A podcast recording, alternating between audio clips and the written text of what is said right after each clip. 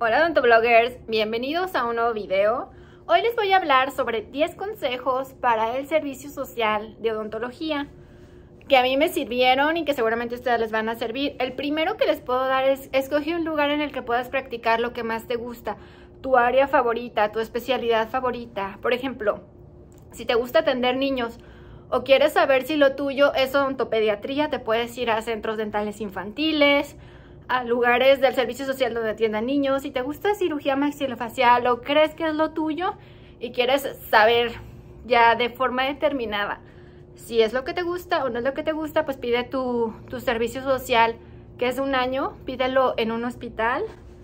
Depende del área que te guste, trata de buscar ese lugar que puedas practicar sea del área que te guste, para que así te desengañes si es lo que te gusta o no, o para que ya te definas y digas, sí, esto es lo que me gusta y esto es seguro de si quieres ya brincar a la especialidad en eso que quieres estudiar. Yo, por ejemplo, yo quería practicar de todo, porque hay zonas que nada más haces operatoria, nada más haces endodoncia o nada más atiendes niños y todo. Yo quería atender a hacer de todo como si ya fuera tu clínica o tu consultorio y elegí, yo soy de la Universidad de Guadalajara y elegí la unidad modelo donde atiendes a los pacientes de cualquier cosa que vengan, como si fuera tu consultorio, lo atiendes de todos los tratamientos que necesita. Así es que ese es mi primer consejo. Busca el área y trata de escoger. Yo sé que se eligen por promedios, pero trata de buscar varias opciones en tu opción A, B, C, D. Por si se van ocupando, tengas más opciones que sea en los lugares que quieres hacer tu servicio, investigalos antes e infórmate y ve cuáles son tus mejores opciones. Mi consejo número dos es como el servicio es medio tiempo durante un año, empieza a buscar trabajo ese otro medio tiempo de asistente, de odontólogo, porque la vida profesional fuera de la escuela es muy diferente y es importante empezar a vivir en el mundo profesional real. Consejo número 3. Practica lo más que puedas. Aún estás bajo la mano y el manto y el apapacho de la universidad de tu alma mater, aprovechalo. Todavía todo lo que hagas, todos los tratamientos que hagas, eh, la universidad responde. Ya cuando tú sales a la vida profesional con tu cédula profesional, tú eres el que responde a todo lo que haces. Así es que practica siempre con conocimientos y aprovecha lo más que puedas esta oportunidad de estudiar y de tener pacientes que te apoyan para que tú puedas aprender, desarrollarte y siempre con conocimientos en mano antes de atender pacientes. Pero aprovecha que aún estás en el servicio social, todavía estás bajo el manto de tu madre, padre, la universidad. Consejo número 4. Aprende al máximo de tus instructores, de todo el apoyo que tienes en el servicio social, de tus compañeros, de tus colegas, de todos los que te rodean en el servicio. Recuerda, no sabemos todo y todos estamos para aprender y apoyarnos. La número 5 es diviértete. La verdad, disfruta esta última etapa de la universidad, que aún estás con tus compañeros. Disfrútala, no te estreses, aprende, diviértete. Es como la última etapa antes de salir a la universidad. Así es que de mis tips importantes es diviértete, disfruta, aprende.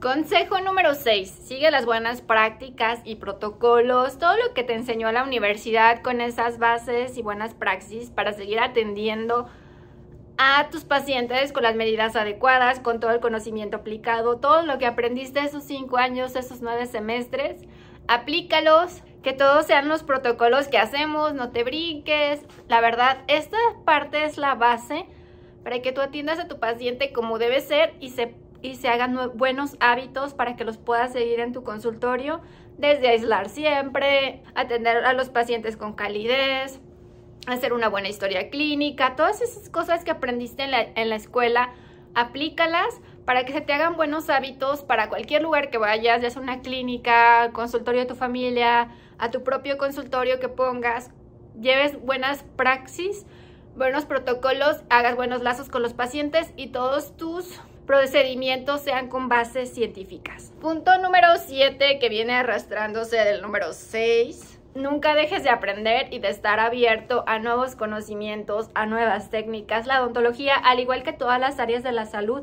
están en constante cambio y mucho de lo que aprendimos en la universidad puede estar en desuso en algunos años. Practiquemos nuestra plasticidad y nuestra mente abierta a aprender nuevas cosas. Mi consejo número 8 es que hagas amigos, contactos de todas las áreas, conoce a nuevas personas, a nuevos colegas, haz contactos, conoce amigos, aprende a hacer equipo con otras áreas de la salud, con otros colegas. Es un buen momento para conocer más gente, para ampliar tu círculo, que si a lo mejor, que te pasa como yo, por ejemplo, que vas al servicio social y estás con médicos, con psicólogos, con nutriólogos, con enfermeras.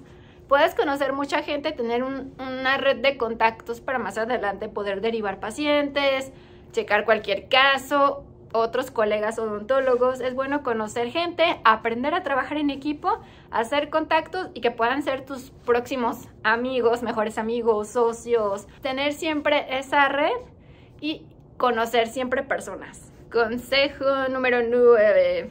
Mi consejo número 9 es que compartas siempre lo poco o lo mucho que sepas. Apoya a tus compañeros en el servicio social si algo necesitan, si algo se les traba, si necesitan ayuda con algún procedimiento.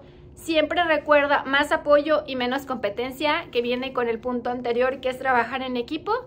Lo poco, lo mucho que sepas, compártelo. Siempre todo se regresa, no hay que ser egoístas con el conocimiento. Y el punto número 10 extra y bonito que les puse es a donde quiera que vayas deja una huella bonita. Eso es súper importante.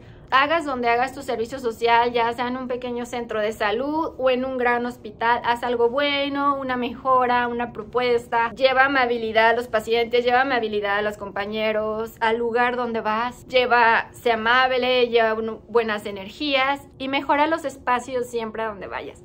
Si es que siempre hay que tratar de dejar una huella bonita y que siempre nos recuerden los pacientes, los, nuestros compañeros de trabajo, nuestros, donde quiera que vayamos, nuestro equipo nos recuerde de forma bonita y que hayamos dejado donde quiera que estemos huellas bonitas. Espero que les haya gustado estos 10 consejos. Déjenme por favor en los comentarios qué otros consejos les darían a los estudiantes de odontología que están próximos a hacer su servicio social que no haya comentado. Aquí los estamos leyendo, aquí nos estamos nutriendo. Dejen sus comentarios, dejen sus consejos personales que les hayan servido en el servicio y que creen que otras personas les pueden servir.